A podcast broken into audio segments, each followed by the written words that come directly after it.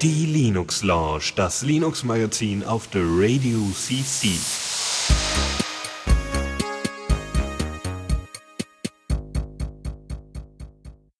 Hallo und herzlich willkommen zur Linux Lounge hier auf der Radio CC. Ja, es ist wieder Montag und da wir jetzt den alle zwei Wochen Rhythmus haben, äh, haben wir heute auch mal jemand anderes dabei, nämlich den Benny. Guten Abend. Hallo, guten Abend. ja. Äh, es ist aber dann nicht schon wieder Montag, sondern schon wieder Montag der zweite oder sowas. Montag der zweite. Klingt Oder auch eher wie ein auch immer ist, Ne? zwei Wochen Rhythmus jetzt. Ja. Wie nennt man das dann?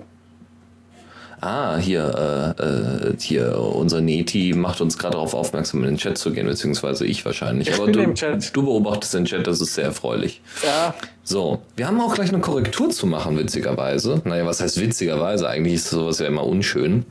Ähm, und zwar ähm, haben wir letzte, wir, ich, ich bin ja mal ganz froh, wenn wir ein bisschen Feedback bekommen, ob das jetzt hier direkt äh, nach der Sendung ist, weil wir ja hier noch äh, live auch über Mumble streamen und so weiter. Ähm, äh, einfach so grundsätzlich Feedback, Kommentare und eine Korrektur zu bekommen. Und es gibt eine Korrektur zum Thema Solos, ja, Solos OS und so weiter und so fort.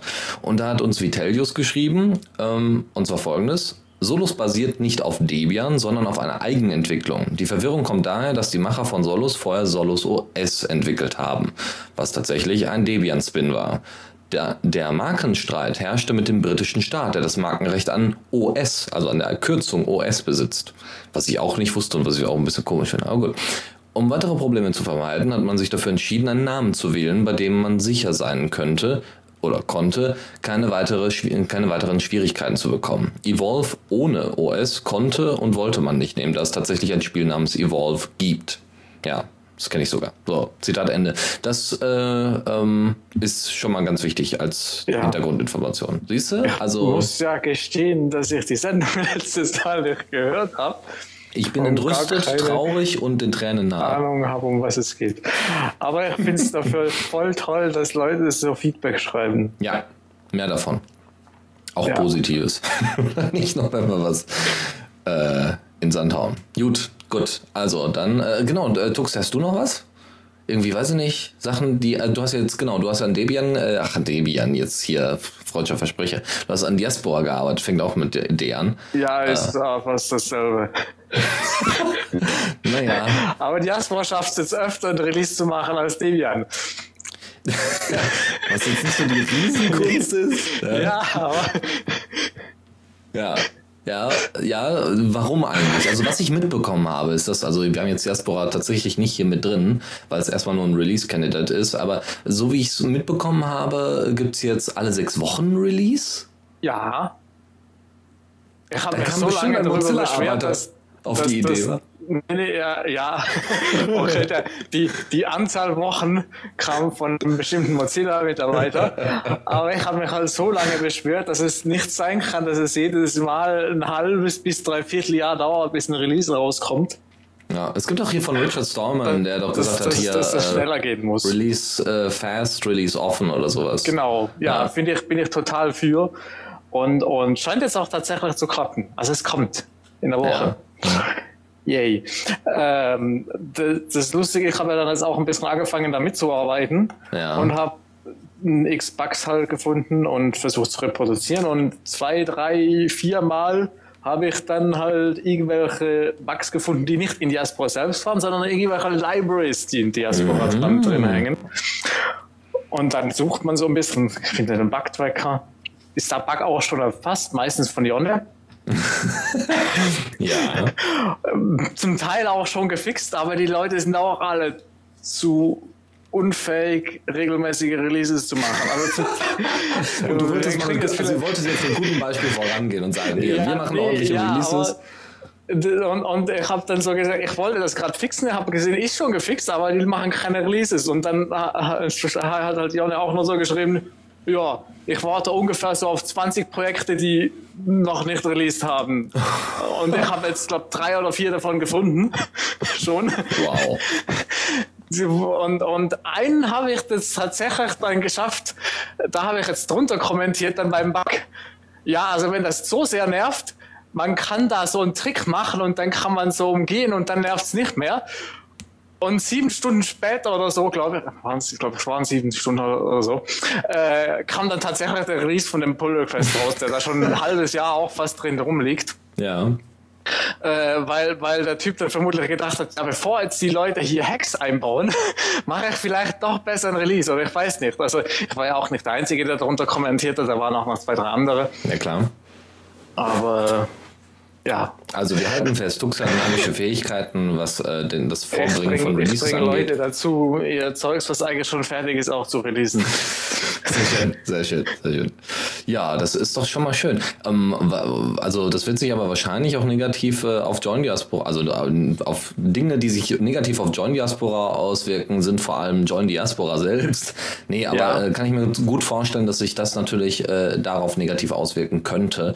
äh, Und vor weil allem deswegen, weil betrieben. in dem Release der kommt Dinge ausgebaut haben, die hardcodete Joy Diaspora Hacks sind, die eigentlich Mhm. nichts bringen. Aber da müssen sie das halt wieder in ihren Branch wieder reintun. Habe ich auch drunter kommentiert. Nicht nur jetzt drunter kommentiert. Bin ich aber auch eigentlich für. Ja. Aber, Also wir sind äh, nicht dafür da, also hier die Software ist nicht dafür da, äh, nur für John Diaspora irgendwie zu laufen. Ja, ja, aber vermutlich wird jetzt, was woraus wir vermutlich raus wird, ist, ist, dass es äh, mehr verschiedene äh, Versionen jetzt geben wird. Also Genau. Joy Diaspora hat ja noch nicht mal auf die 0.5 geupdatet und So es es. kommt dann gleich 0.5.1 raus.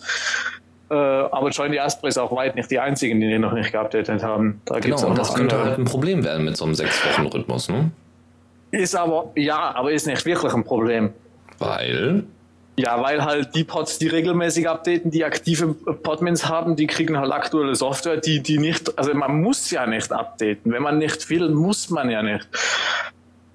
Aber Hm. es ist halt sehr zu empfehlen, weil es wird ja mehr Features, mehr Bugfixes, mehr besser. Ja, das Problem, was ich nur vielleicht sehe, also wir wollen ja ein sehr dezentral, also ich finde es ja eigentlich ganz super, ja, schneller Bugfixes bekommen, schneller Features bekommen und so weiter, das ist alles ganz toll. Nur du brauchst halt Leute, die sich da, zum Beispiel spielst du ja gerade mit Murmeln rum, äh, ähm, äh, du brauchst halt Leute, die, die das ordentlich betreiben können. Du brauchst halt Podmans, die sich da dafür einsetzen, dass so schnell geupdatet wird, ne? Äh, oder relativ gut geupdatet wird, damit du auch als User davon profitierst, weil an jedem Podman hängen Ja. halt nochmal so und so viele User. Und ich kann mir vorstellen, dass das dazu führt, dass äh, nur noch die beliebten oder die sehr gut betreuten Pods dann am Ende überleben, so ungefähr, oder auch benutzt werden, weil dann gesagt wird, ja, hier, der hat noch kein Update, der hat noch kein Update. Ähm, Ja. Und du dann eine deutlich kleinere Menge an Pods hast, was natürlich schade ist.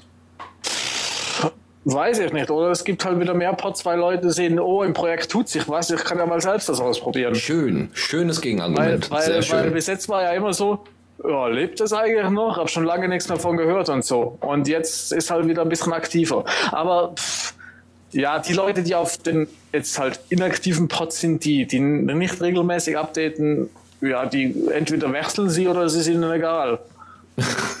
okay. Ja, aber eben, man, man muss ja nicht updaten. Wir müssen eh schauen, dass es irgendwie rückwärtskompatibel ist. Also, Ja. dass auch nicht geupdatete Pods noch äh, kommunizieren und so.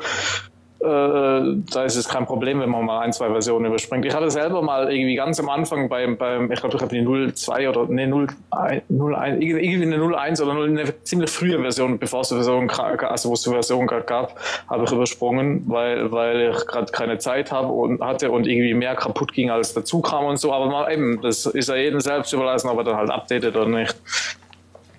Aber sehr schön. Ich bin ja mal gespannt.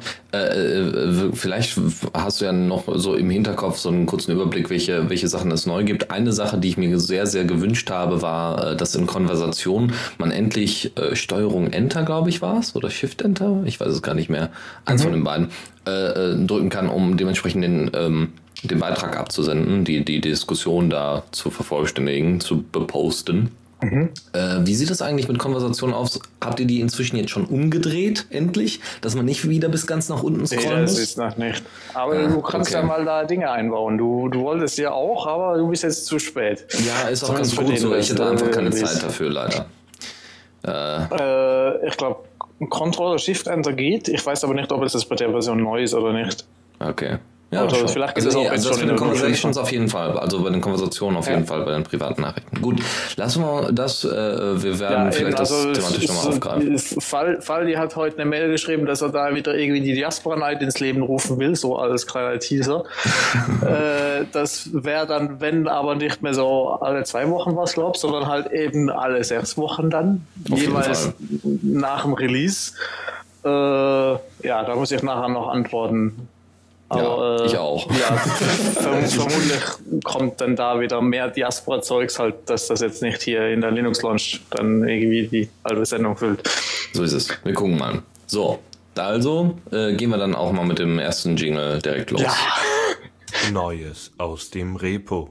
Jo, und da äh, ist uns heute einiges Neues zugelaufen, schönerweise. Wir haben einmal Dinge, die man immer braucht, Einkaufslisten. Ja, und da man als digitaler Mensch äh, ungern irgendwie so eine Zettelwirtschaft mit sich trägt und vor allem man das Problem hat, so eine Einkaufsliste mit vielen Leuten teilen, ja, so ein kleines Papier-Post-it, das ist schwierig. Also macht man das online. Und einige Leute machen das mit Dropbox, andere Leute machen das mit Google Docs oder mit sonstigen Sync- Sync-Diensten. Ist alles nicht so schön. Also hat man sich tatsächlich eine, äh, hat, hat äh, Campino to, äh, 2K oder 2000 hat sich ähm, überlegt, okay, dann baue ich halt selber was.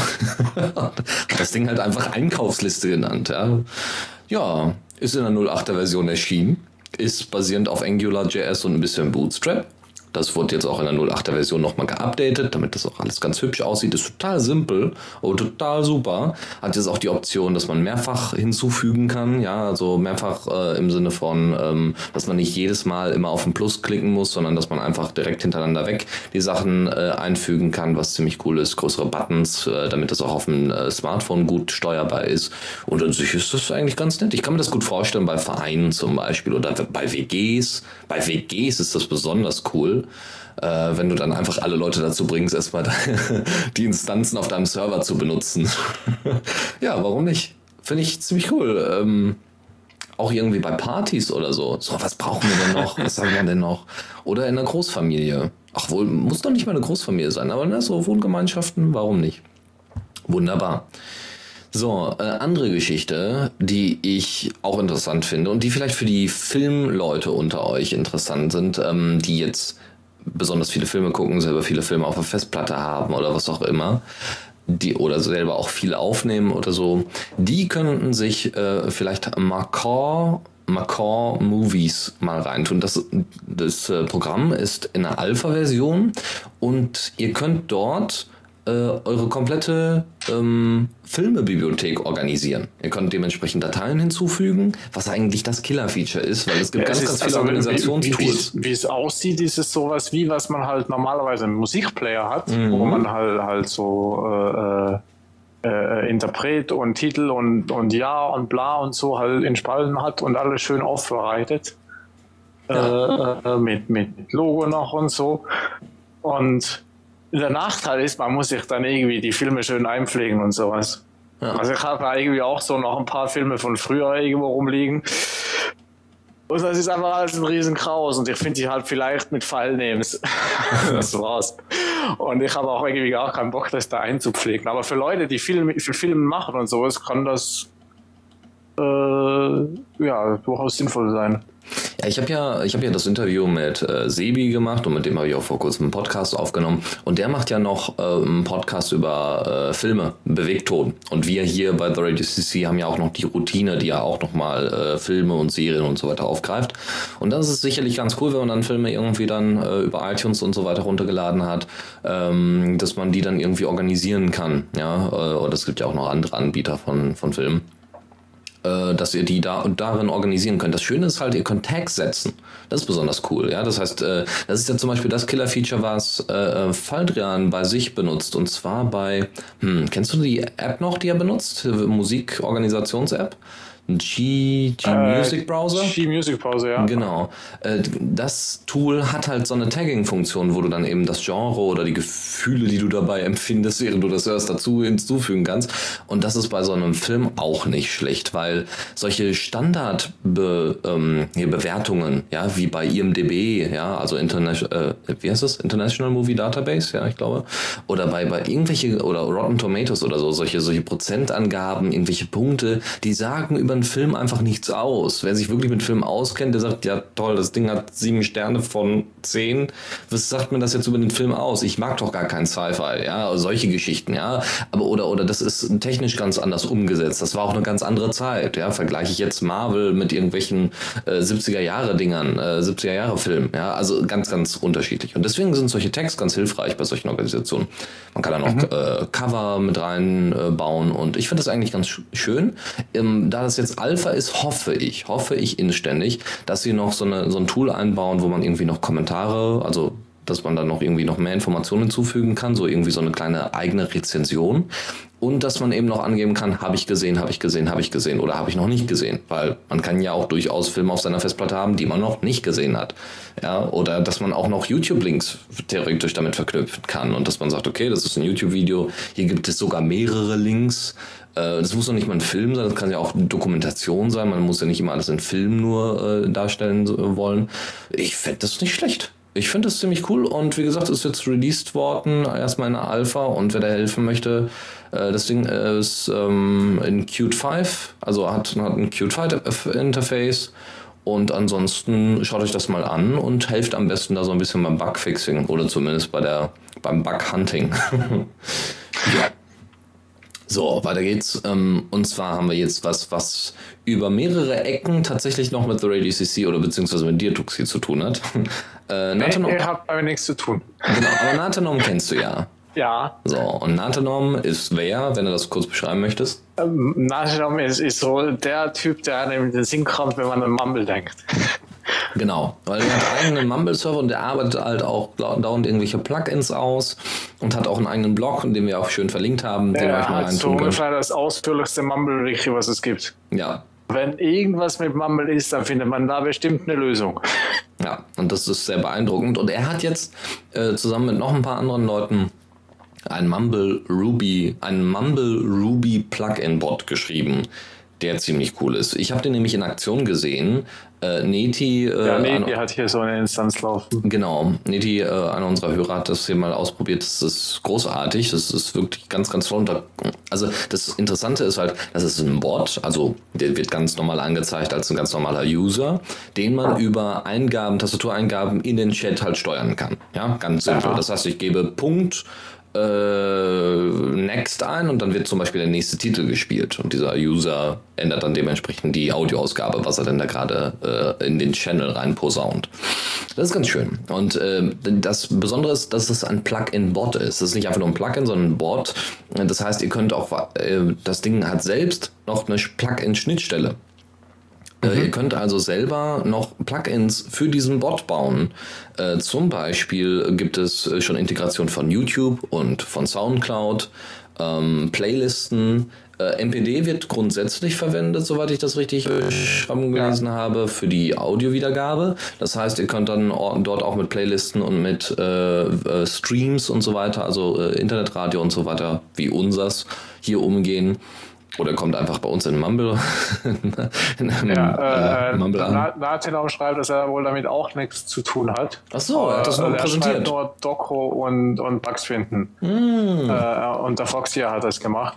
Alles klar. Und weil, weil, äh, und das andere, was ist, ist, dass das halt vom, vom Superbot irgendwie abstammt, was irgendwie eben, weil, weil das Prinzip von diesem äh, Bot, der alles über User-Eingaben steuert, ist nicht neu. Das habe ich schon vor Monaten, Jahren oder so, weiß ich was gehört.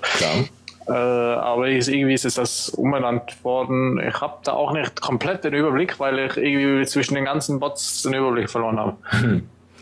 Ihr könnt das äh, Kommandozeichen, also ihr müsst immer ein spezielles Kommandozeichen eingeben, damit ihr den Bot steuern könnt, zum Beispiel einen Punkt oder eine Tilde oder was auch immer. Das könnt ihr selber definieren, das ist ganz schön.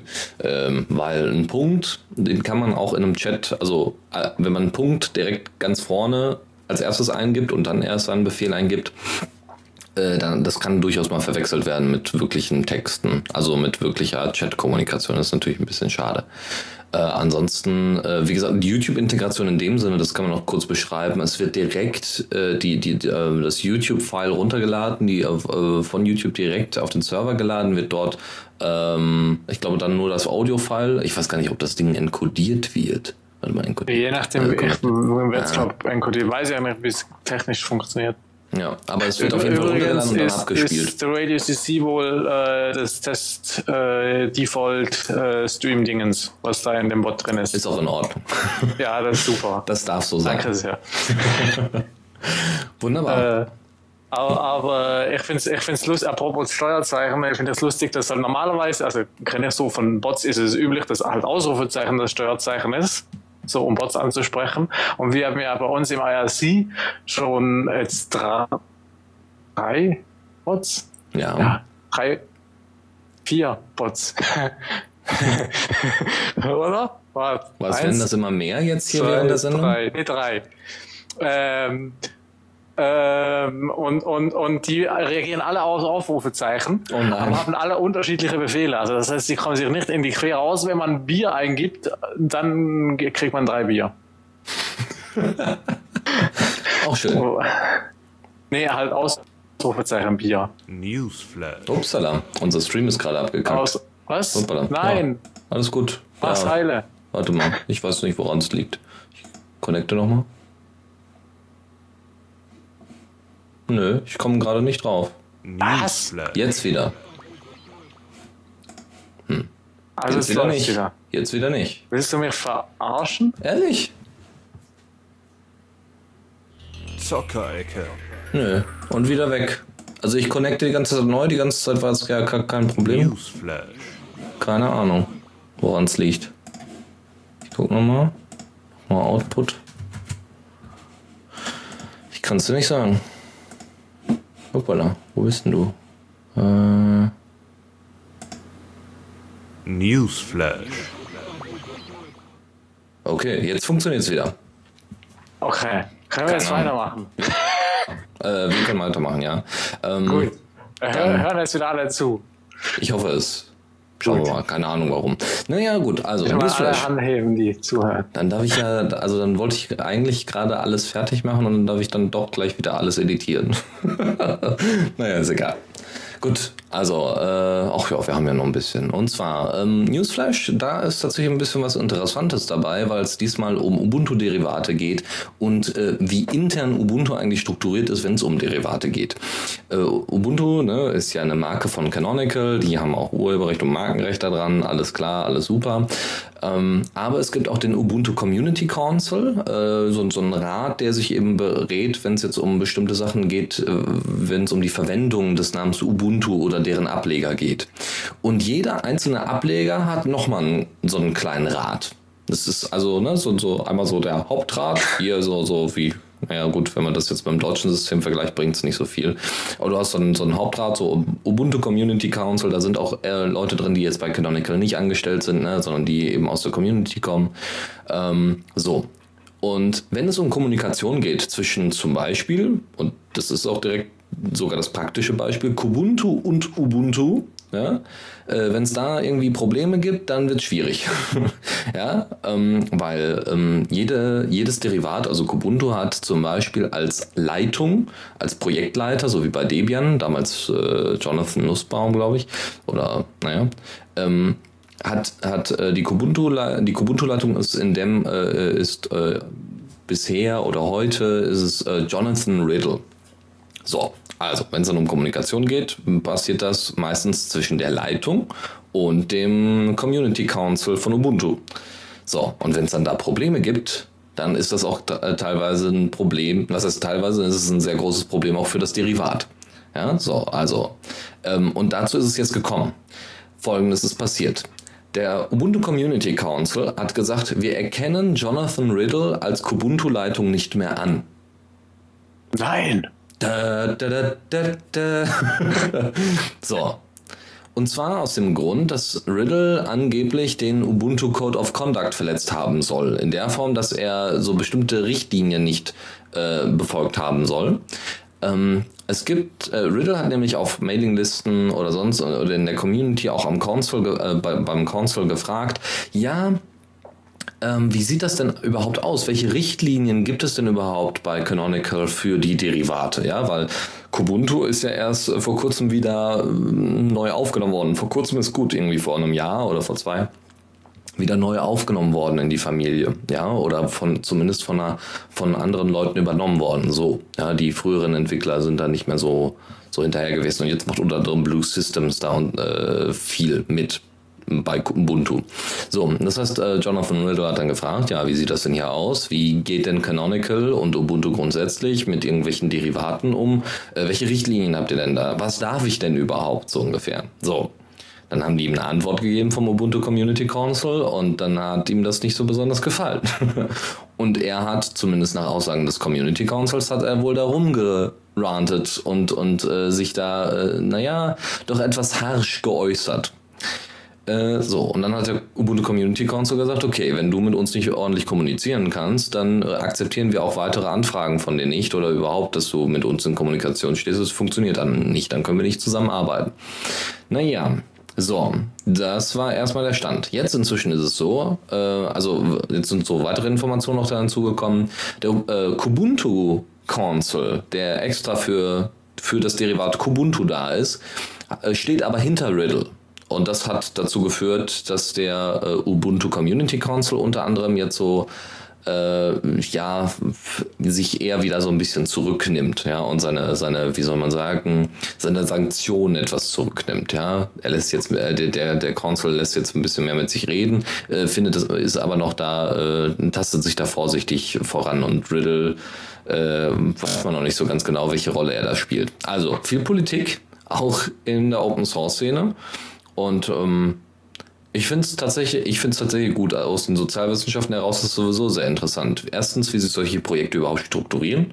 Und zweitens, wie solche Projekte dann ordentlich funktionieren. Und wenn es dann zu solchen Problemen gibt, ja, man kann ja nicht immer davon ausgehen, dass immer eitel Sonnenschein ist. Wenn es solche Probleme ja. gibt, äh, merkt man dann auch, wo dann Viel Löcher Politik. im System sind. Ja, ja, wo dann Löcher im System äh, sind. Äh, Neti fragt noch, ob es nicht irgendwie um Fragen bezüglich Gelder oder sowas ging, aber er ist sich nicht ganz sicher. Das, äh, ja, ja, das kann ja trotzdem was mit den Derivaten zu tun haben. Ja, dass man sagen darf, okay, wie viel darf Kubuntu denn als Spendengelder einnehmen?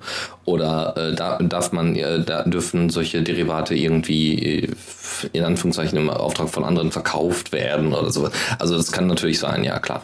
Aber wie gesagt, ganz allgemein Richtlinien bezüglich Derivaten. Und da muss man tatsächlich auch äh, OMG Ubuntu mal etwas loben. Die haben tatsächlich gar keinen schlechten Beitrag darüber geschrieben. Normalerweise war das ja für mich immer so eher, ich wollte sie eher meiden, weil sie meistens so, hey, neues Produkt, voll cool und jetzt sind die neuen Features von Ubuntu draußen. So, so ein, eher so ein Mac, äh, so, so, so ein Apple Fanboy Approach hatten die da, so, so, so ein Ansatz. Es war, äh, ja, aber das war jetzt mal ein ganz schönes Beispiel, wo sie nochmal schön hinterher gefragt haben. Sehr gut. So. Ja, und? Wie, wie läuft das eigentlich bei Diaspora, Benjamin? Jetzt, wo du da voll drin bist mit beiden Beinen. Gibt es auch so ein Community Council? es gibt, es gibt äh, äh das ISI und, und da, wenn man Fragen hat, geht man einfach hin und fragt oder so. das ist eigentlich alles ganz unkompliziert. Wer hat denn eigentlich entschieden? Also wie habt ihr das denn eigentlich entschieden, dass ihr jetzt alle sechs Wochen releasen wollt? Äh, Lumio. Ach so, ja gut, da habe ich schon lange nicht mehr reingeguckt. Aber da zugeben. haben alle gesagt, ja, machen wir. Also Schnubi hat ja halt gefragt, ja, also er würde das machen. Ja. Und dann haben alle gesagt, ja, darfst du gerne machen. ja, Schnubi hatte ja auch, äh, also hier Dennis Schubert hatte ja äh, auch ähm, per Post dann äh, breit getreten, ja, ähm, er hätte eigentlich Angst gehabt, dass zu wenig Commits zusammenkommen und jetzt ähm, sah so 5.1 sah schon äh, ganz voll aus, was die Features anging. Also Respekt, ja. es geht gut voran. Ja, Vielleicht ist es viel gegeben. Ja, das ist schon äh, sehr interessant. Ich hoffe natürlich, dass es jetzt anhält. Das ist ja so ein bisschen wie ja. Summer of Code. Ähm, naja, aber also wenn, bei Diaspora wird halt, wenn es eine Entscheidung braucht, wird es bei über Lumio entschieden und wenn halt die Hälfte nicht mitmacht, sind, müssen die da halt mit der Entscheidung leben. Äh, aber da wird es eigentlich auch nur entschieden, wenn man wirklich sieht, ja, es braucht jetzt irgendwie eine Entscheidung oder so.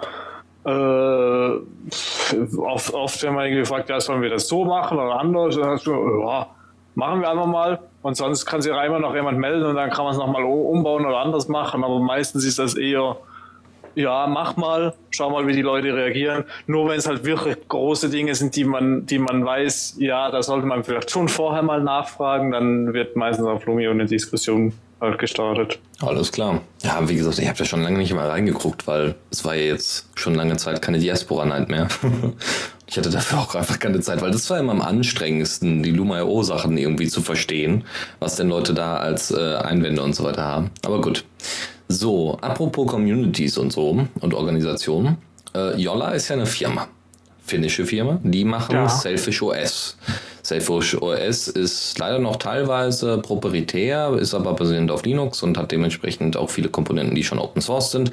Und Jolla hat auch gesagt, sie wollen auch noch mehr Open Sourcen. Jetzt ist natürlich die Frage, wann machen sie das? Weil das Interface ist, glaube ich, immer noch nicht äh, Open Sourced und es fehlen noch einige Elemente. So, das ist eine Frage und deswegen ist Selfish OS durchaus als na, vorsichtig zu betrachten. Äh, aber das ist jetzt nicht die einzige News, obwohl ich einen Jolla habe. Das ist eigentlich ganz gut. das ist nicht die einzige News, sondern die eigentliche News ist, äh, dass ähm, Jolla ein russisches Mobil, äh, offizielles russisches Mo äh, mobiles Betriebssystem wird. Ähm, Jolla hat irgendwie mit dem russischen Ministerium für Kommunikation, man darf sich das vorstellen, es gibt tatsächlich ein Ministerium für Kommunikation. Das ist ja, also, ich weiß nicht, wie man sich das in Deutschland vorstellen könnte. So ein paar Germanisten. Kleiner, kleiner ein Einwurf von Neti. Ja. Äh, er schreibt, Jolla ist mehr Closed Source als Android. Ja, das meinte ich ja.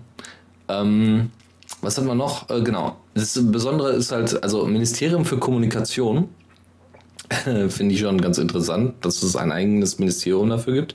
Es wäre jetzt in Deutschland, wären das, wie gesagt, äh, so ein paar Germanisten, die ja zusammenkommen würden, wahrscheinlich, keine Ahnung. Naja, ähm, so, und da, äh, die haben halt mit Jolla gesprochen und wie sieht das aus und wir würden da gerne, äh, wir würden da gerne ein offizielles Betriebssystem haben. Und dort Jolla gesagt, ja, dann nimmt doch unser Selfish OS. Und so war das auch. Und äh, jetzt wird äh, noch irgendwie ausgehandelt, wie genau das dann aussehen soll. Also in welcher Form das denn angepasst sein soll an die Benutzerführung dann auch in Russland und so. Oder ähm, inwieweit äh, der Support geleistet wird, inwieweit äh, da finanzielle Mittel äh, von Russland quasi an Jolla fließen. Aber grundsätzlich würde ich das erstmal für eine gute, gute Sache halten. Ja? Ähm, weil äh, damit ist äh, Jolla erstmal finanziell gut abgedeckt. Hoffen wir zumindest, ja. Ähm, das ist schon mal ganz gut. Und die haben so, so ein Backup so ungefähr. Ja, und die russische Regierung, die gibt so ein bisschen Kohle. Alles super. Wenn sie das lang genug durchhalten, also wenn sie das irgendwie auch äh, festlegen, ist das doch eine super Sache. Ja. ja. Gut, das dazu. Gibt es in Russland nur noch Jolla von. Ah, ja, das, das bezweifle ich. Aber Russland tickt sowieso immer ein bisschen an. Das ist sowieso sehr interessant. Die benutzen kaum bis gar kein Google. Die benutzen, äh, wie heißt denn das Ding nochmal? Ah, jetzt fällt es mir natürlich nicht mehr ein. Schade. Ähm, da gibt es eine andere große Suchmaschine, die auch von einem Russen gegründet worden, die ähnliche äh, Services anbieten. Äh, die benutzen auch ka kaum Facebook, sondern die benutzen V-Kontakte, was, was genauso aussieht und fast genauso funktioniert, aber eben halt aus Russland stammt und dementsprechend vor allem den eurasischen Raum so abdeckt äh, von, der, von den Benutzern her. Ja, also da hat man irgendwie immer noch so eine gewisse Zweiteilung im Kopf, auch nach dem Kalten Krieg noch. So von wegen der Westen hm, und der Osten, hm, ja, und alle sind nicht so ganz lieb zueinander. Es ist äh, schade. Ja gut, so, weg mit der Politik hier. Apropos, Git und äh, äh, nicht GitHorn, sondern äh, GitHub. Habe, halte ich, habe ich mich. Tor, Tor schreibt, äh, äh, du sollst IRC lesen. Wieso? Weil man dir sonst nicht helfen kann. Nee, er hat mal irgendwie äh, das Jan, Jan, Yandex.ro ah, eingeworfen. Ja, dann sagst du doch, Tuxi, du bist doch für den ah, Chat. Habe ich gerade auch nicht gesehen. ähm, Genau, Gendex war das, genau. Die haben auch irgendwie einen Browser veröffentlicht. Nee, alles cool, alles cool. Äh, wir haben, äh, die haben auch vor kurzem irgendwie einen Browser veröffentlicht, ähnlich ja, ne, wie, also auch irgendwie auf Blink oder auf WebKit-Basis. Ich bin jetzt auf diese Domain gegangen, ich kann nichts lesen. alles kyrillische Zeichen. Oh, das geht da wieder weg. Ja, so. So, ähm, genau, kommen wir zu GitHub. Es sind ja jetzt äh, mehrere Projekte, unter anderem von Google Code als auch von anderen Stellen, sind die jetzt alle nach GitHub gegangen.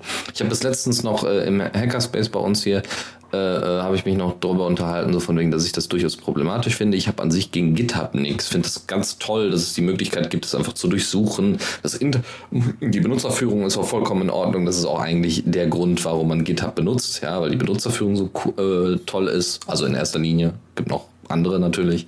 Ähm, jeder kennt sich da irgendwie aus. Äh, dann die, die grafischen Darstellungen. Ist alles sehr simpel, aber sehr schön. Es gibt die ganzen Schnittstellen zu einigen Bug-Trackern. Ganz toll.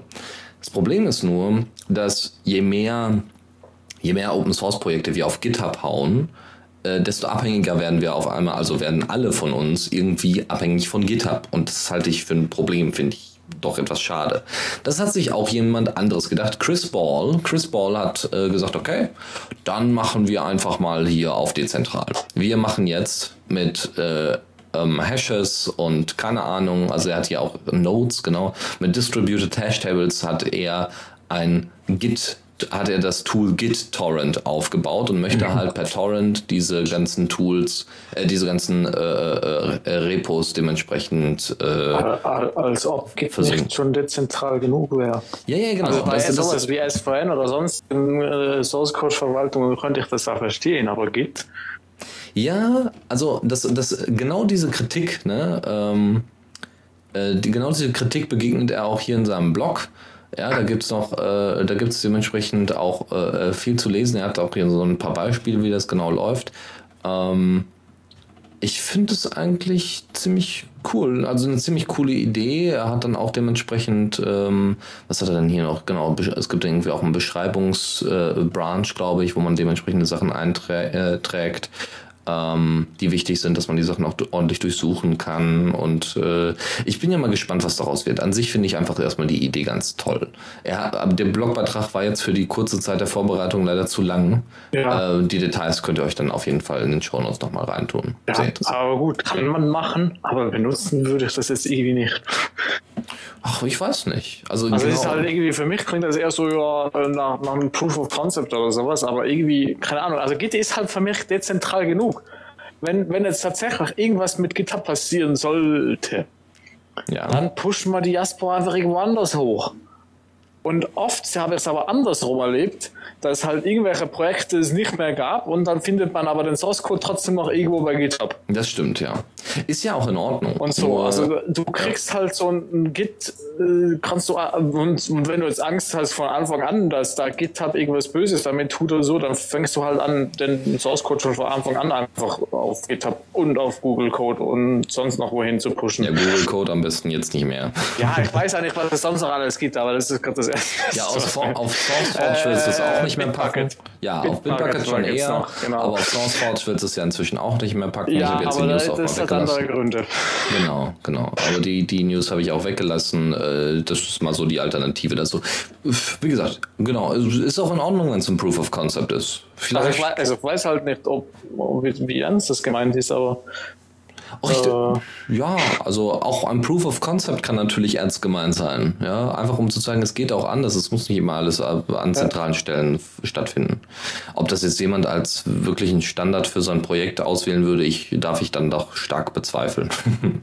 so. Ja, gerade GitHub hat halt noch einen viel anderen sehr großen Vorteil für, für Projekte, wo mehr Leute jetzt mitarbeiten, wie zum Beispiel Gaspor, dass man halt eben Pull Requests machen kann.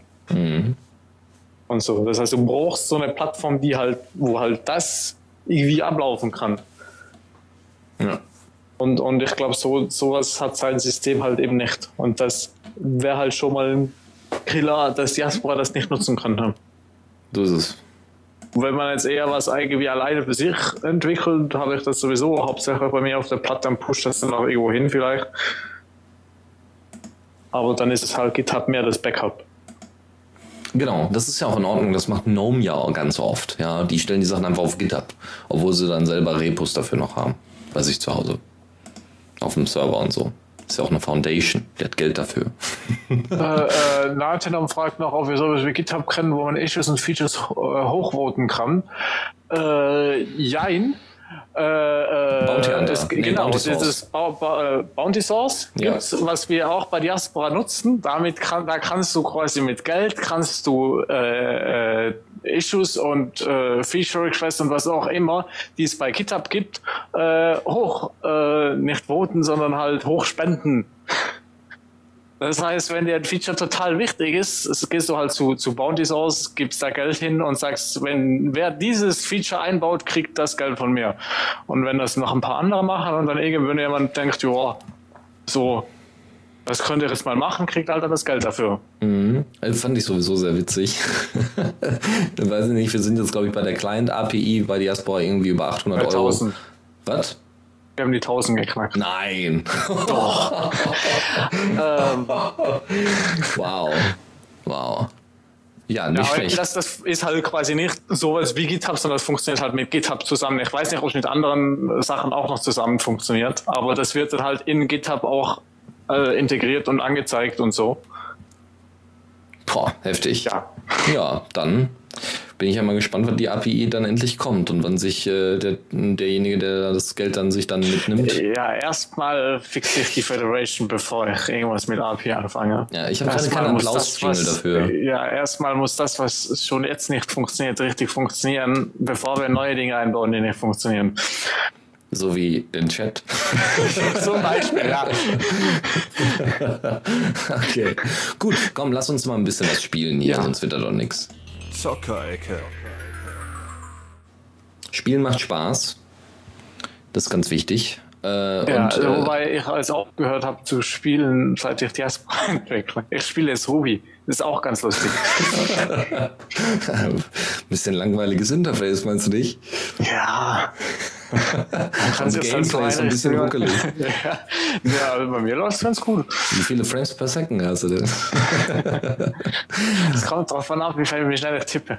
Gibt's da, gibt's da überhaupt einen Linux-Port für? Nein, also lassen wir das jetzt. Also, folgendes. Ähm, beim Programmieren hört man, also, oh, jetzt machen wir hier eine schöne Überleitung. Beim Programmieren hört man ja auch zwischen, Schwarzfeder schreibt gerade Bullshit-Bingo. ähm, beim, bei, beim, äh, beim Programmieren hört man ja auch mal gerne Musik, oder zumindest ich mache das ganz gerne. Zumindest äh, Musik, wo man nicht Und, irgendwie und mitsingt. Thor fragt, ob der Jingle fehlt. Also ich höre den Jingle ja sowieso nicht bei mir. Ich weiß ja nicht, ob den auf dem Stream, den, achso, Thor ist auch im, im äh, Mumble. Ah, also auf dem Stream ja. müsste er, glaube ich, drauf sein, laut Dennis. Im Mumble glaube ich nicht, weil Dennis das irgendwie nicht verknüpft hat. Kann ich ja gleich noch machen, aber das lohnt jetzt für die letzten 20 Minuten, glaube ich, nicht mehr. So, Ja. also kommen wir zum eigentlichen Thema. Mal machst du das wieder. Man hört gerne Musik beim Programmieren, um die Moderation jetzt fertig zu kriegen. Ja. Und man hört doch, also, äh, warum sollte man nicht Positives wie Musik mit was Positivem wie Spielen gleich verbinden und damit nicht einfach nur Hintergrundmusik von irgendwelchen epischen Games, sondern eben einfach äh, den, den, die, die, die Spieleumgebung auf die Musik reagieren lassen. Und das tut es. Und da gibt es ein Tool, das, also, also da gibt es ein äh, Spiel, äh, was auch relativ bekannt ist, nämlich AudioSurf. Und AudioSurf äh, ist jetzt in der zweiten Version und ist jetzt für Linux verfügbar, und zwar AudioSurf 2 und ist im Early Access. Das ist großartig. Ähm, ich habe das damals gespielt mit äh, Ti- Musiktiteln von Banked. Das ist ganz witzig und dementsprechend ist dann auch der teilweise der Schwierigkeitsgrad macht sich daran fest, die, äh, die Geschwindigkeit. Achso, genau, die, der eigentliche Spielmechanismus ist, ihr seid ein kleines Raumschiff und fliegt über so, ein, so eine Strecke und dort sind dauernd irgendwelche Blöcke, die euch entgegenkommen und ihr müsst ganz simpel diesen Blöcken ausweichen. Ähm, Es gibt dann auch irgendwelche, ihr müsst dann auch bestimmte äh, Blöcke müsst ihr auch aufsammeln, ja, da dürft ihr die dann nicht äh, verwechseln. Und ihr könnt somit dann Punkte sammeln und wenn ihr dann äh, am Ende der Strecke da seid, dann alles super. Was ganz cool ist, ist irgendwie, dass auch dementsprechend sich die Ansicht verändert. Ja, also wenn ihr auf einmal bergauf, also ihr, ihr fliegt tatsächlich auf dieser Strecke auch bergauf, dann mal wieder bergab. Und manchmal seht ihr die Blöcke, manchmal nicht. Also es ist ganz, ist ganz, je nachdem, an welcher Stelle ihr der, äh, an welcher Stelle der Musik ihr gerade seid. Ja. Macht das mal mit Creative Commons Titeln, das ist bestimmt witzig. Am besten so Metal oder so. Dann wird's hart. Die- die- Kann man, kann man da auch, auch selber Musik reintun? Ja, ja, das ist ja der Punkt. Das ist ja das Ah. große Killer-Feature. Du kannst ja selber Sachen raussuchen und dann hinzufügen. Ja, apropos Programmieren und Musik hören, da ist mir letztes Mal wieder aufgefallen, wie cool doch Soundcloud ist. weil du gehst irgendwo drauf, was du hören willst, drückst auf Play und Stunden später spielt er immer noch mittlerweile schon ganz was anderes, aber es passt halt immer noch irgendwie zu dem, wo, was du angefangen hast zu hören, weil der spielt einfach weiter, der sucht sich dann selber ähnliche Dinge raus. Das ist sowas von praktisch. Oh ja. Ich, ich mag Soundcloud auch, auch wenn ich dann natürlich wieder sehe, äh, Centralized Service. Aber da sind ja, so coole Remixes auch. Also ich bin ja ganz ja. froh, dass Soundcloud relativ bekannt ist inzwischen. Da sind echt coole Remixes. Und so kann man auch diese, diese Titel, die man fast täglich im Radio hört und wo man echt keinen Bock mehr drauf hat, äh, wenn die gut geremixed sind äh, oder gute Mixes da sind, dann macht das auch wieder Spaß zu hören. Das ist somit auch mal abwechslungsreich. So, ein, äh, ein Game haben wir dann noch. Und zwar Victor Vran. Das ist jetzt auch im Early Access. Und jetzt inzwischen auch für Linux verfügbar. Das ist so ein isometrisches RPG. Ja, kennt ihr diese Draufsicht? Und äh, das Ding ist einfach voll mit Waffen und ihr müsst gegen Maschinen und Biester und so weiter kämpfen und einfach rumschlachten, ja. Was man halt bei so einem RPG macht. Ihr sammelt dauernd irgendwelche Items, habt, habt irgendwelche Zaubertränke und so weiter. Das sieht aber sehr ja. optisch sehr ansprechend aus, finde ich. Und äh, deswegen äh, ausprobieren, ne? Early Access. Das heißt, die Dinger sind jetzt auch mal ein bisschen günstiger. Ähm, bei Gaming on Linux, der Typ, der das ausprobiert, äh, hat, äh, hat auch dann dazu geschrieben, ja, es gibt noch einige Fehler, so einige Menüelemente funktionieren noch nicht so super, aber das kommt alles. Das wird alles, es kommt alles, alles tutti. Ich bin gespannt. So, kommen wir zu wirklich praktischen Dingen. Kommando der Woche. Ja, und da hätten wir zur Auswahl äh, CMD Docs, ja, also Command Docs. Äh, das ist ein Wiki, also ein, ein, ein äh, Command-Line-Wiki, was ihr mit GitHub verknüpfen könnt. Und das heißt, während ihr programmiert äh, in eurem Git, äh, Git-Repo, habe ich gerade GitHub gesagt? Nein. Git, Git-Wiki. Oh. Ja, Git ist halt eben nicht nur GitHub. Ja, genau. Vielleicht sollte man das dem, dem Torrent-Typen auch mal sagen. Man kann ja. Git auch ohne GitHub. Genau, genau. Ihr setzt also ein Git-Repo auf, macht euer Projekt rein und was fehlt ist Dokumentation. Große Überraschung, weil Dokumentation anzulegen ist halt langweilig und scheiße und macht ganz, ganz selten Spaß. Wie macht man das? Ja, in dem Fall macht man das mit Command Docs, wie gesagt. Ihr könnt äh, dementsprechend das Wiki äh, dementsprechend auch mit äh, Git und so weiter verknüpfen, dass ihr dementsprechend Veränderungen im, äh, in, in, den, äh, in der Dokumentation ähm, berücksichtigen könnt. Und das Geile ist, ihr schreibt es, soweit ich das hier richtig gelesen habe, in Markdown. Ja. ja. Ich, also, du, du, also apropos GitHub, äh, bei GitHub hast du ja auch ein Wiki und das Wiki da ist auch ein und das kann man auch klonen und dann von Hand editieren, wobei ich das tatsächlich zugeben muss, ich habe das noch nie gemacht. Ich weiß nicht, was für ein Format das dann tatsächlich schlussendlich ist. Ob es auch Markdown ist oder was anderes. Wobei Markdown irgendwie naheliegend ist, weil vieles bei GitHub Markdown ist. Aber auf jeden Fall kannst du das halt auch im Git editieren. Ja. Das ist eine History und alles schön. Mag Git. Also der, der Entwickler, der das gebaut hat, ähm, der hat vorher Git-It benutzt dafür. Und äh, der war aber immer mit, mit Haskell und so weiter nie wirklich. oh, wenn das fand die Wüste. Ja, er war auf jeden Fall nicht so glücklich damit. Und äh, Web äh, und er hatte irgendwie so ein, das, das Ding hatte so ein Webinterface und der war er hatte einfach keinen Bock mehr drauf und deswegen hat er das in Markdown geschrieben. Das ja. ziemlich cool ist. So. Lustig wäre ja, wenn das GitHub-Wiki-Format mit dem äh, CMD-Docs-Wiki-Format kompatibel wäre, weil beides Git ah. ist und beides, wenn bei, also ich eben weiß gerade nicht, ob GitHub auch Markdown ist. Ja, ja, klar, aber GitHub ist auch Markdown, cool. aber es ist GitHub-Flavored Markdown, also das heißt, einige ja, Sachen okay. sind verändert worden. Aber das kann natürlich sein, müsste man eigentlich mal fragen. Markdown hat ja wirklich keine, wirklich, das ist ja echt ein Riesenproblem. Markdown hat halt keine Instanz, wo irgendeine neue Definition starten könnte, wo einer sagen könnte, so, das ist Markdown. Weil Markdown ist einfach zu simpel für ja, also, also bei, bei Diaspora nutzen wir glaub, an, anscheinend irgendwie Common Marks als Standard. Ah, sehr gut, sehr gut. Common Marks ist klasse. Äh, das ist die Weiterentwicklung davon darf sich aber offiziell ja. nicht äh, Standard Markdown nennen. Also das, das hatten wir in der Linux Launch auch mal. Es gab dann ein großes Battle äh, von dem eigentlichen Markdown-Erfinder in Anführungszeichen, der das mal zum ersten Mal definiert hatte. Ähm, und da haben dann die Leute, die da Bock drauf hatten, haben dann tatsächlich eine neue Version oder eine ordentliche Standardimplementation von Markdown entwickeln wollen, auch mit erweiterten Tabellen und keine Ahnung, also was das Ding alles kann, großartig. Und äh, haben das Standard Markdown genannt. So, und dann hatten sie dann, ähm, hatte sich dann der Typ darüber aufgeregt, der ursprüngliche Erfinder. Was? Dann nehmen die einfach den Namen Markdown, das geht ja nicht und bla bla bla. Und dann kann man das damit verwechseln und das, damit hatte ich überhaupt nichts. Also er hat sich da wie so ein großes Arschloch verhalten, zumindest das, was ich mitbekommen hatte. Und das fand ich halt ziemlich daneben. Und dementsprechend haben sie dann gesagt, okay, okay, wenn du meinst, dann benennen wir das Ding halt um. Und er hat, äh, und somit hieß das Ding Common Mark. Und so identifiziert das aber auch keiner mit einem neuen oder besseren Markdown oder eben mit einem Standard Markdown. Das ist halt ziemlich beschissen. Aber wie auch immer. In dem Fall ausprobieren und Spaß haben. Wäre natürlich schön, wenn es so eine Implementation von Common Mark da drin gäbe. Oder auch auf GitHub. Gut, so. Das bei Jaspreis ist das neue, das, dieses JavaScript-Ding, was es im Front, also im Rest, in der Desktop-Version das rendert, ist es halt eben Common Mark Standard, glaube ich, sofern, sofern ich es richtig verstanden habe. Okay. Und das kann auch so schöne Plugins, weswegen jetzt halt diese HTML-Dinger noch gehen und so, mhm. aber halt nicht mehr so freizügig wie früher.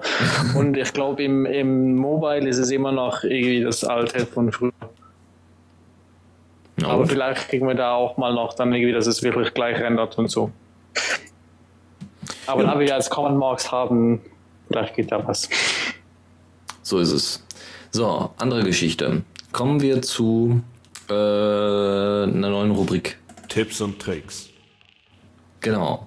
Und da haben wir erstmal ein bisschen was mit Bulletin Boards. Wer benutzt heute noch Foren? Benutzt du heute noch Foren, Tuxi?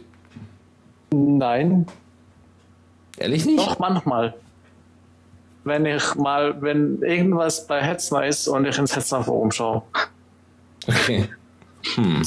Also ich benutze zwischendurch mal alte Beiträge auf Ubuntu-Users oder im Ubuntu-Forum. Ach so, ja, manchmal kommt man auch irgendwie, wenn man nach Dingen googelt, auch in Foren. Ja. Aber das ist dann halt mehr, also das benutze ich ja dann nicht, sondern ich habe dann was gegoogelt und das ist also das Suchresultat, was dann quasi in Forumsform ist. Äh, und, und bei Hetzner gehe ich tatsächlich noch drauf, weil ich irgendwie auf, aufs Forum will und nicht, weil ich irgendwie äh, das gerade so irgendwie direkt im Thread gefunden habe. Ja, also ich, also Foren finde ich eigentlich gar nicht schlecht, obwohl ich sie selber viel zu selten nutze. Also außer, dass ich darin lese, ja. Also ich gucke einfach, ob jemand den Fehler schon mal vorher hatte. Ähm, die Arch Linux Foren sind ganz großartig dafür. So, ähm, andere Geschichte. Also, äh, warum Foren thematisch? Naja, es gibt immer noch ähm, genügend Anbieter von Forensoftware, auch im Open Source Bereich. Und einer davon ist Flask BB, also Bulletin Board. Flask ist äh, ein Framework, äh, ähnlich wie Django, ein Python-Framework äh, speziell, ein Web-Framework, damit ihr ähm, ordentliche Web-Apps schreiben könnt. Das ist auch gar nicht schlecht, so wie ich das, mir das angeguckt hatte mal, aber wir sind dann weiterhin bei Django geblieben, weil mit Datenbanken und so weiter kann Django da besser umgehen und nimmt einem mehr Arbeit ab.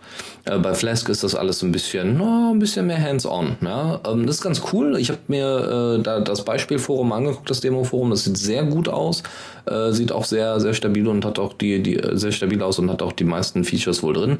Äh, wird wohl auch aktiv weiter betrieben und und äh, darf sich dann gerne mal angeguckt werden. So ein Forum-Software. Ich habe noch ein anderes, ich hätte noch MyBB, äh, dann äh, PHPBB kennt da ja sicherlich das auch. Das du alle Foren. Ach, habe schon wieder vergessen, was wir so bei CC hatten. Wir, hatten auch mal ein Forum. Oh, ja, wir, hatten, wir hatten Xenforum. Xenforum, das war aber eine proprietäre. Nee, nee, nee, es war glaube ich auch was. Nee, nee, also das, das kann vielleicht von ganz früh sein. Aber ja. dann auf meinem Server hatten wir mal ein anderes, was glaube ich auch irgendwas mit BB war. Hm. Keine Ahnung mehr. Vielleicht war das tatsächlich ein äh, PHPBB, das kann ich mir gut vorstellen. Ich weiß es nicht mehr. Also es war glaube ich nicht mit PB.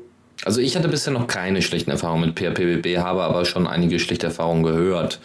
Ähm, naja, also es gibt ah. da relativ viele, aber man weiß dann nie so ganz genau, was soll ich denn noch aussuchen oder was ist denn heutzutage noch stabil und so. Naja, so, aber Flask BB kann man sich vielleicht mal angucken, weil äh, das Framework ist auch, glaube ich, gar nicht mal so alt. So, andere Geschichten. Hast du früher gerne mit Lego gespielt? Ja. Was hast du dann gebaut? Dinge. Alles, was ging und ich hatte immer zu wenig Lego dafür. Ich habe tatsächlich in meinem Zimmer, jetzt gerade hier noch äh, direkt neben mir, rechts neben mir, habe ich den großen Lego Millennium Falken, Star Wars Millennium Jetzt Falken. bin ich so ein bisschen neidisch. Ja, ganz ehrlich, Aber brauchst du nicht sein, weil das ist hier im Moment leider nur ein Fliegenfänger. Spielen tue ich damit nicht mehr. Ja, das, ist, aber meine- das Ding ja. sieht gut aus, aber es ist schade, dass, dass das einfach nur hier rumsteht und keiner mehr damit spielt. Hm. Ja, musst du halt mal wieder damit spielen. Aber meine, Ich lade dich ein, du wohnst jetzt auch in NRW, ist ja alles gar kein Ding mehr. ja, ich komm vorbei. Meine Legos sind ja alle noch in der Schweiz. Oh, Oh. ja, dann importier die doch mal. Ja. Legos importieren. So, ähm, was ich früher gerne benutzt habe, so noch zu Windows-Zeiten, war der Lego Digital Designer. Ja, wenn man selber nicht genügend Sachen hatte, also selber nicht selber nicht genügend Legos hatte, obwohl, da muss ich sagen, daran zweifelte es mir jetzt nicht, aber trotzdem, äh, von der richtigen Farbe zum Beispiel, ja, dann hat man den Lego Digital Designer genommen und hat damit angefangen, irgendwelche kleinen Modelle zu bauen, fortzubauen oder ein ganzes Schloss zu bauen oder was auch immer. Ja, dass man einfach ein bisschen unbegrenzter sein konnte. Am Rechner. Total Ich cool. habe früher auch so eine Software mal benutzt, aber ich weiß nicht mehr, wie die hieß. Die war eigentlich ziemlich gut. Die war damals noch unter Windows. Ja, genau. dunklen So. Zeiten damals. Jetzt gibt es das Ding, also nicht den Lego Digital Designer, aber sowas ähnliches gibt es äh, dann im, äh, als Open Source Software. Das Ding nennt sich LeoCut, ja, nicht Lego Cut, sondern LeoCut wie, wie Löwe. Ähm, eben aus markenrechtlichen Gründen ja, wollte so sagen, vermutlich ist es Copyright. Genau. Äh, das Ding hat irgendwie 6000 Teile, sieht jetzt optisch nicht so schön aus, hat jetzt nicht so ein super Benutzerinterface, aber ich muss sagen, es reicht aus, um da ordentliche Modelle mitzumachen. Und was wohl jemand auch gemacht hat, da hat jemand tatsächlich den AT-AT, also den Star Wars Kampfläufer, den großen aus der äh, vom Eisplaneten Hoth, ja, wo es diese Eis, äh, wo, es diese Schneelandschaften gab in Star Wars, diese großen Kampfläufer, den hat einer nachgebaut mit LeoCut und hat den dann in 3ds Max gerendert. Also nicht im Blender, aber in 3ds Max gerendert. Und das ist schon sehr beeindruckend. Das Ding sieht echt gut aus. Und somit kann man sich natürlich auch viel Arbeit sparen. Nicht jedes einzelne Lego-Teil selber zusammenbauen, sondern ne, einfach das in Cut rein, dementsprechend bauen und dann einfach rendern lassen über 3ds Max oder wahrscheinlich über Ja. Blender wird das wahrscheinlich auch funktionieren. Wie gesagt, 6000 Teile stehen euch dann zur Verfügung. Es werden wahrscheinlich noch einige hinzukommen und äh, Bugtracker und so sind natürlich auch alles da. Alles cool. Ja, Nacham schreibt, dass er das vor x Jahren schon mal benutzt hat und mittlerweile wieder vergessen. Ist LeoCut, also es gibt schon, schon, schon länger. Ja, klar. Und, und äh, äh, äh, Neti schrei schreibt, dass, dass äh, Leute kennt irgendwie, oder es gibt Leute nicht, also die kennt, die sich halt mit irgendeiner Software, ich weiß jetzt nicht, ob es auch LeoCut ist oder andere, irgendwie halt einen PC-Tower zusammenbauen und dann wirft die Software dann eine Bestellliste raus und so. Oder halt ein Raspberry Pi Gehäuse, was ein bisschen kleiner ist, dann so viele Teile braucht wie so ein Tower. Ja. Ja, du kannst ja inzwischen auch einfach selber Modelle erstellen und die dann einfach bestellen. Das ist schon ziemlich cool. Und Neti hat auch die Lösung für deine Legos. Du Was? brauchst Kinder. Da sollte ich mir mal welche anschaffen. Wo gibt's die denn Ja, weil, günstig? weil Neti hat dafür so eine praktische Tochter, die spielt jetzt mit, mit seinen Legos. Sehr gut, sehr gut. Aber ich, ich glaube, ich, nee, ich bin auch, nee, erstmal noch nicht. so, ich brauche Kinder. Mhm. So, Ja, äh, das wäre halt die Lösung, äh, damit die Legos mal wieder benutzt werden. so. Ja, das hm. wiegt, also Legos, die, die mit denen man gespielt werden müssen, wiegt das Kind haben und Verantwortung haben auf? Na, I don't think so. Nur wenn man noch, äh, naja, ist egal. Also, andere Sache. Ich habe noch einen Link-Tipp für euch und zwar Habit RPG, wie man das Ding installiert und wartet. Habit RPG Das, in ist, kurz. das Habit RPG hatten wir hier, glaube ich, auch mal in der Sendung. Das haben wir in mal vorgestellt, ja. Gasper Night oder sowas. Irgendwo, irgendwo war das schon mal auf dem Radio. Also Linux Launch auf jeden Fall. Die hat jetzt mal, ich, erzählt. Genau, ich Ja, fand das auch ganz Linux cool. Launch, ja. Ich fand das auch ganz cool, wollte das aufsetzen. Das hat alles bei mir nicht so ganz funktioniert und ich wollte eigentlich, äh, ich habe ja noch ganz viele Themen, die eigentlich lange, lange Zeit bei mir im SS-Reader verrotten unter den dementsprechenden Labels und deswegen habe ich das jetzt mal rausgekramt. Da hat jemand tatsächlich Habit RPG aufgesetzt bekommen. Die Abhängigkeiten sind eine MongoDB, Node.js und Git. Große Überraschung. Aber ähm, trotzdem ist es ja auch inzwischen ein bisschen ältere Software leider schon. Ähm, weil da wird leider wohl nicht mehr so aktiv dran mitgearbeitet. Aber an sich ist es einfach ein cooles Tool und ich hatte erst überlegt, brauche ich das wirklich für meine Produk Produktivität? So oft habe ich leider äh, keinen Zugriff aufs Netz. Ja, also wenn ich jetzt überall unterwegs bin und überall irgendwelche To-Dos abhake. Aber die Idee finde ich kein cool. Netz hast, kannst du nicht dran arbeiten. So ist es. Dann bin ich nicht produktiv. Ja, weitergemacht. Aber ich hatte kein Netz. Ja, genau. Und ich hatte keinen Bock, das noch anzutragen. Ja. Ja, das ist dann auch noch so ein Problem. So wiederkehrende Aufgaben, so Räumlein mal auf, ja, du Staubsaugen. Kann man dann damit machen. Ja, und ihr habt dann so Staubsaugt mein Staubsauger von alleine und ich muss da nicht jedes Mal dran denken. Ja, Genau, ein richtiger Nerd äh, spart sich einfach die Arbeit.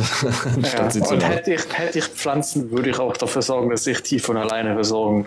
Das hatte ich mir auch schon überlegt, so ein Aquaponik-Ding, das wäre richtig cool. Da hätte ich richtig Spaß dran, mal so mit einem Raspberry Pi und einem Arduino irgendwie was zusammen zu basteln mit dementsprechenden Sensoren und so. Ah, jetzt ist gerade Temperatur hoch, gerade Feuchtigkeitssensor. Das wäre richtig cool. Ja, Genau, faules Pharmaleben. so, äh, genau. Kann man sich reintun, ist eine schöne Anleitung. Ist, wie gesagt, die normalen Anleitungen sind unbenutzbar und unlesbar. Das funktioniert nicht. Äh, dann, eine andere Geschichte ist das Pop-Up Archive. Das ist und ähm, ist so eine Art Podcaster, ein Podcaster-Radio-Zusammenschluss. Ja, die meisten Radioleute, äh, weil ja vor allem die USA eine sehr, sehr ausgeprägte Radiokultur haben. Die meisten Radioleute haben ja inzwischen auch umgeschwenkt auf Podcasts und so.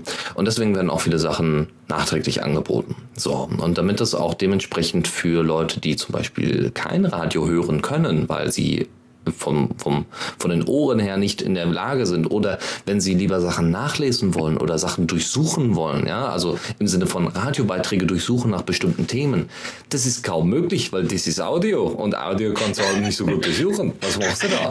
Schreibst ja, wobei, alles Wobei, wobei mittlerweile gibt es da sehr gute Sound-Audio-Dingsbums-Erkennung, also halt Spracherkennung. Ja, das auf YouTube ist so ein schönes Beispiel und das funktioniert auch ganz YouTube schlecht. YouTube ist sehr lustig, wenn ich Schweizerdeutsch rede und er dann mal ab und zu Deutsch oder Französisch draus macht, weil es überhaupt keinen Sinn hat. Ja, auch schön. So, äh, äh, aber ich habe, äh, ich hab, Google hat ja auch so, so auf dem Handy in Android diese Spracherkennung drin. Ja. Äh, und ich habe letztens mal rausgefunden, dass man da einstellen kann, äh, ob das halt gespeichert wird äh, in, in seinem Konto. Mhm. Und standardmäßig ist das an und da habe ich mal so, so geschaut, was, was ich da so gesagt habe, was ganz lustig ist. ähm, und, und, und ja, meistens ist es so, so, nein, oder was habe ich jetzt gedrückt? nee, das wollte ich nicht. Weil ich halt auf dieses doofe Mikrofonknopf gekommen bin und dann das wieder weghaben wollte. Ja, also willst du dann eine Compilation draus machen und dann streamen wir das demnächst mal übers Radio? Ja, so oft drücke ich dann da auch nicht drauf. Ah, das schade. ist dann eine Compilation so. Und, aber ist halt lustig, die, die gesamte Google-Datenbank von meinen Audionipseln besteht jetzt halt einfach hauptsächlich aus so Nein. Bitte nicht. Oh, oh Gott. Oder einfach nur eine Minute schweigen. Nee, eine ja, Minute ja. nicht, aber halt so fünf Sekunden schweigen, bis er dann halt wieder aufhört aufzunehmen. so, was aber dieser Transcript, äh, Transcript Player von Pop-Up Archive macht, ist ziemlich cool. Äh, das, der zeigt halt, der, ihr habt halt ein Transkript, was fertig ist natürlich. Ne, das habt ihr vorher vorbereitet, vorher geschrieben und so. Und er zeigt euch, während äh, vorgelesen wird, zeigt er euch halt diesen Text dann wie Untertitel, nur halt ausschließlich für Audios. Das ist ziemlich cool, weil es halt auch durchsuchbar ist. Dementsprechend sind auch ähm, Search Engine Optimization Sachen drin. Äh, ihr habt eine Embed-Funktion. Ihr habt, wie gesagt, auch innerhalb des Players eine Suchfunktion. Oder ihr könnt einzelne Textpassagen wegtwittern, was auch ziemlich cool ist. Ihr könnt, äh, also auch das Suchen. So, nee, das hat er nicht gesagt. Schnell twittern. das hat er nicht gesagt. Das muss ich nochmal nachlesen und dann vertwittern. Aber dafür ist das Ding ziemlich cool. Das lag jetzt, äh, glaube ich, mindestens ein halbes Jahr, nee, sogar noch länger, lag das bei mir im Feed-Reader rum und es musste jetzt einfach mal weg. Es musste jetzt einfach mal, damit Leute, die das vielleicht benötigen. Ich fand das eigentlich immer cool, so bei Interviews oder so, sowas mal einzubetten, aber das ist nur mordsmäßige Arbeit. Das will keiner machen. Ja, ja, aber, bei, aber wenn man das mal äh, braucht. Kongress gibt es ja auch immer diese genau. Live-Untertitel, die live mitgeschrieben werden und so. Genau. Dann aber bei brauchst halt auch gute die, Leute, die das hinkriegen. Ja, ja, die, die, die, kriegen dafür aber gute Plätze, wo es nicht mehr eine Steckdose gibt. Das heißt, wenn man uh. quasi ein leeres Notebook hat, da muss man halt irgendwie einen Vortrag lang unter die aufgeladen wird. Ja. So, wir sind zwar ein bisschen über der Zeit, aber ist nicht schlimm. Wir haben noch ein paar Themen. Ich hätte eigentlich gedacht, dass wir heute relativ schnell durchkommen, aber es Ja, wollte Entschuldigung, nicht ich schweife immer ab. so. Ah, nee, alles gut, alles So, gut. Nee, nein, nein, nein, auf, so ne? meinte ich das gar nicht. nein, nein, nein, ich dachte nur, pff, ja, wenig Themen. Hm, mal gucken. So, andere Sache. Tuxi, wenn du mal wieder irgendwelche illegalen Dinge tust und du musst erwarten, dass bei dir dann das SEK reinkommt. Was machst du dann Mhm. mit, also Daten und so weiter? Dein Rechner läuft gerade oder läuft die ganze Zeit sowieso und du Ja. hast jetzt gerade an Geheimdokumenten für Edward Snowden gearbeitet. Ja. Was machst du dann? Dann kann ich dann runterfahren und wenn sie fragen, wieso ich das tue, dann sage ich einfach, ja, ich dachte, sie wollen den mitnehmen, oder? Ja, Und doch. dann, Dann nehmen sie den mit. Und Ja, dann haben sie alle deine Daten, die du da drauf hast. Nee, sie sind ja verschlüsselt. Ja, aber dann kommen sie irgendwie ran an die Daten. Wie auch immer. Äh, Ja. Nee, nee, Hauptsache ist aus. Solange er an ist, ist halt der Schlüssel im RAM. Das wäre fatal. Hm. Wenn er aus ist, ist schon ein bisschen schwieriger daran zu kommen. Ja. So. Also Äh, das erste wäre auf jeden Fall, dass ich ihn ausmachen würde. Die Frage ist, ob ich es halt dann normal machen würde oder ob ich einfach per Zufall an den Stecker stoßen würde. Wobei ich eine USV habe, die direkt am Rechner steht. Gut. Ähm, in den USA ist es ja teilweise etwas stärker ausgeprägt mit SWK-Einsätzen. es gibt inzwischen, äh, also SWK heißt ja bei denen SWAT, ähm, es gibt inzwischen tatsächlich äh, den Begriff des Swatting. Ja, also das heißt, man, äh, irgendjemand ist zum Beispiel in einem Livestream bei einem, bei einem, also es gibt ja hier über Twitch und so weiter, kannst du ja dementsprechend Livestreamen bei Games und so weiter. Und es gab tatsächlich den Fall, wo einer live gestreamt hat und dann kam auf einmal ein, ein SWAT-Einsatzkommando bei ihm rein. Und hat ihn, Ah, dann, ja. hat ihn dann angeschrien, hat ihn dann äh, festgenommen und so weiter. Und das wurde dann halt komplett aufgenommen über Twitch. Das war ziemlich beeindruckend. Doch, fand ich, also das war jetzt nicht besonders witzig, aber es war sehr beeindruckend, aber wie es die gab da glaube ich, auch vorgehen. mal, auch mal einen Fall, dass, dass jemand überfallen wurde, während er im Livestream war. Und die, die Twitch-Leute dann die Polizei gerufen haben. Ja, das weiß ich nicht, aber das kann natürlich Das sein. gab es ja. auch mal. Ja. Ja, weil wenn ein SWAT-Team kommt, da brauchst du nicht die Polizei rufen, das bringt ja nicht viel. So, also es gibt ein Tool, das nennt sich SWAT-D und dieses, kleines, äh, dieses kleine Tool, da könnt ihr bestimmte Sensoren, so nennen die das, da könnt ihr Sensoren festlegen, die dann irgendwann eure Festplatte zum Beispiel löschen oder ähm, was auch immer. Also wenn, weiß ich nicht, zehnmal äh, der falsche Code ausgeführt wird, dann wird einmal, also der, das falsche Passwort eingegeben wird, dann wird halt die und die History gelöscht oder was auch immer, ja, oder überschrieben, natürlich im besten Falle. Oder ihr habt irgendwie noch, also es gibt ja äh, noch die Überlegung von Zweitpasswörtern, ja, also äh, Assange hat das ja äh, in der Vergangenheit mal benutzt, ja, Wikileaks-Gründer, und äh, das kam sogar mal thematisch bei Little Brother von äh, Cory Doctorow vor, Äh, wo es darum ging, ähm, irgendwie noch ein zweites Passwort zu haben, was dann eben äh, dementsprechende Sachen ausführt. Äh, Nathan am Schreiben gerade so, yay, Mutti kommt versehentlich nachts ins Zimmer und alle Daten sind weg. Ja, oder irgendwelche Kinder spielen an deinem Auto, äh, an einem, deinem Auto jetzt, was war das denn? An deinem Rechner rum und äh, äh, geben dauernd irgendein Passwort ein. Äh, nicht gut. Oder du hast es irgendwann vergessen, weil du einen Autounfall hattest. Ist auch nicht gut. naja, aber wie gesagt, das ist ein ganz cooles Tool, was man damit ver verwenden kann. So, jetzt machen wir mal hier schnell. Ich habe noch zwei Link-Tipps für euch, die Nee, beides. nee, nee, nee, warte, warte, warte, warte. Ich, äh, apropos dieses Sorting, ich habe vor x Jahren irgendwie, ich glaube, ich hatte eine kaputte Platte. Auf jeden Fall habe ich so ein lustiges Forum gefunden, wo es darum ging. Die haben da tatsächlich darüber diskutiert, halt eben, was macht ihr, wenn plötzlich die Polizei vor der Tür steht? Und so, und die haben dann auch so ganz, ganz, ganz lustige Ideen äh, äh, aus, aus, sich ausgedacht, halt mit irgendwie, ja, da ein kleiner Sprengsatz im Computer zünden oder irgendwie mit dieses, wie heißt das? Thermit, glaube ich, war das irgendwie. Das ist ganz heiße Metall, was sich Ja, dann ja, alles durchbrennt. Ähm, und so äh, zünden. Und, und einer kam auf die Idee, ja, er verbuddelt die, die, den Rechner einfach draußen im Garten und, und der Strom zieht er von der nächsten Laterne ab und die zieht ihn dann direkt als WLAN-Antenne. Und dann finden die das nicht. Und so, fand ich ganz lustige Ideen. Auch schön. Warum Aber da war noch nichts so mit automatisiert so. Nee, aber. Ach, das Internet. Schön. Ja, schön. es gibt nichts, was es nicht im Internet gibt. So So, ist jetzt darfst du Schluss machen. Genau, Also jetzt machen wir jetzt so. Themen haben wir noch. Also äh, zwei Link-Tipps für euch und zwar äh, Res, äh, bezüglich des Raspberry Pis. Da hat tatsächlich äh, der Betreiber von Schnatterente.de, äh, Schnatterente.net einen Blog. Ich bin ja immer froh, wenn so separate Blogs da sind und nicht immer irgendwie eine große Nachrichtenseite oder so. Hat tatsächlich 75 äh, Raspberry Pi Projekte zusammengefasst. Also die einfach mal aufgelistet, was man alles mit einem Raspberry Pi machen kann. Falls einem nichts einfällt. Und äh, das war ganz cool. Und ein anderes Beispiel war, also ein, ein anderer Link-Tipp war äh, ein portables Raspberry Pi. Das ist so eine, äh, also klar, du kannst natürlich einfach nur Akku dran und fertig. Aber da hat tatsächlich einer so eine, äh, so eine äh, die, das lief auch äh, letztens über Diaspora, eine Plexiglasplatte genommen und hat dann das Raspberry Pi da dran festgemacht, dann eine Tastatur, einen kleinen Monitor, also Monitor kann man das nicht nennen, ein Display dran befestigt und eben den Akku dran befestigt. Und dann ist der dann, da ist er dann halt mit über irgendwelche Messen gelaufen mit diesem, mit, mit dieser fast Tragetasche so ungefähr, mit dieser Plexiglas-Tragetasche und dem ganzen Pi da drauf. Das sah ganz nett, nett aus.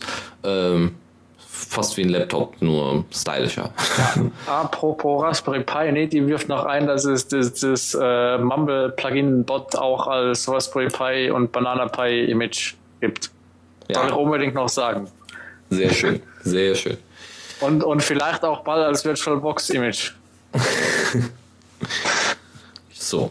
Und das letzte Thema ist ähm, bezüglich termbin.com. Da bin ich drauf gestoßen, als ich äh, Diaspora bei mir aufsetzen wollte zum Testen und äh, theoretisch mitprogrammieren, aber ich bin, glaube ich, bin im Moment einfach zu müde und zu ausgepowert als, und, und habe auch keine Zeit und zu gestresst, als dass ich das machen könnte.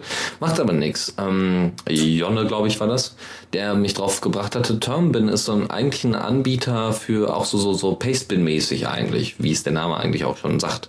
Das schöne Feature aber an diesem Pastebin Textbinding ist, dass ihr direkt aus dem, äh, aus dem Terminal, aus der, aus der Kommandozeile heraus äh, quasi einen Export, also das pipen könnt, direkt zu ähm, hier Termbin.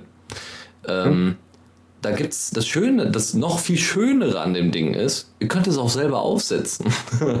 ihr könnt also einfach sagen, okay, ich möchte hier, ähm, möchte äh, hier, das Tool heißt äh, Fichi, also F-I-C-H-E ähm, das könnt ihr einfach ein, äh, könnt ihr einfach einrichten und könnt dann einfach äh, direkt Code exportieren.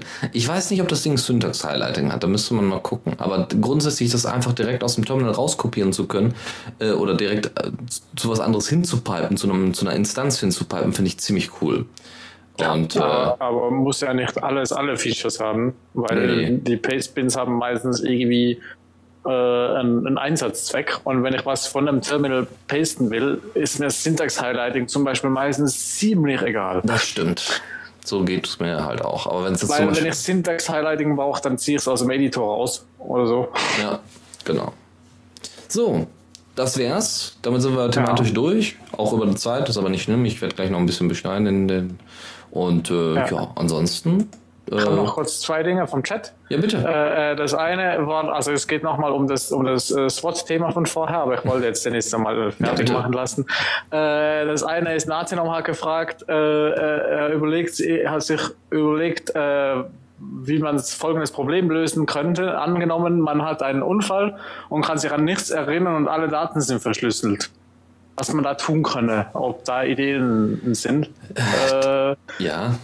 Für die Leute, die den Podcast hören, können das bestimmt auch irgendwie in den Kommentar unten, unten schreiben, falls da irgendeiner Lösungen hat. Aber ich muss ganz ehrlich sagen, das war auch meine Überlegung ganz oft. Ich finde es ja sonst mit langen Passwörtern und so weiter immer ganz toll, aber ich musste auch überlegen, ey, es kann plötzlich irgendwas passieren, ja, äh, man sollte ja am besten gar nicht mehr aus dem Haus treten, um keinen Unfall zu haben, aber dann ist man doch mal irgendwann unterwegs, ja. warum auch immer, ja, wird irgendwie mitgeschleift und dann, ähm, ja, und dann hast du dein Gedächtnis ja, verloren. Was machst du dann? Schreib äh, Passwortdatenbank.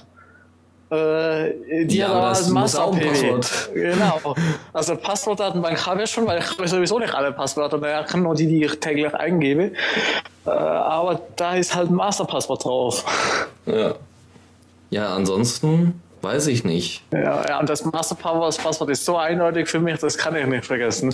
Das, ich, ich, erinnere dich dran, wenn du deinen, deinen Unfall hattest oder so.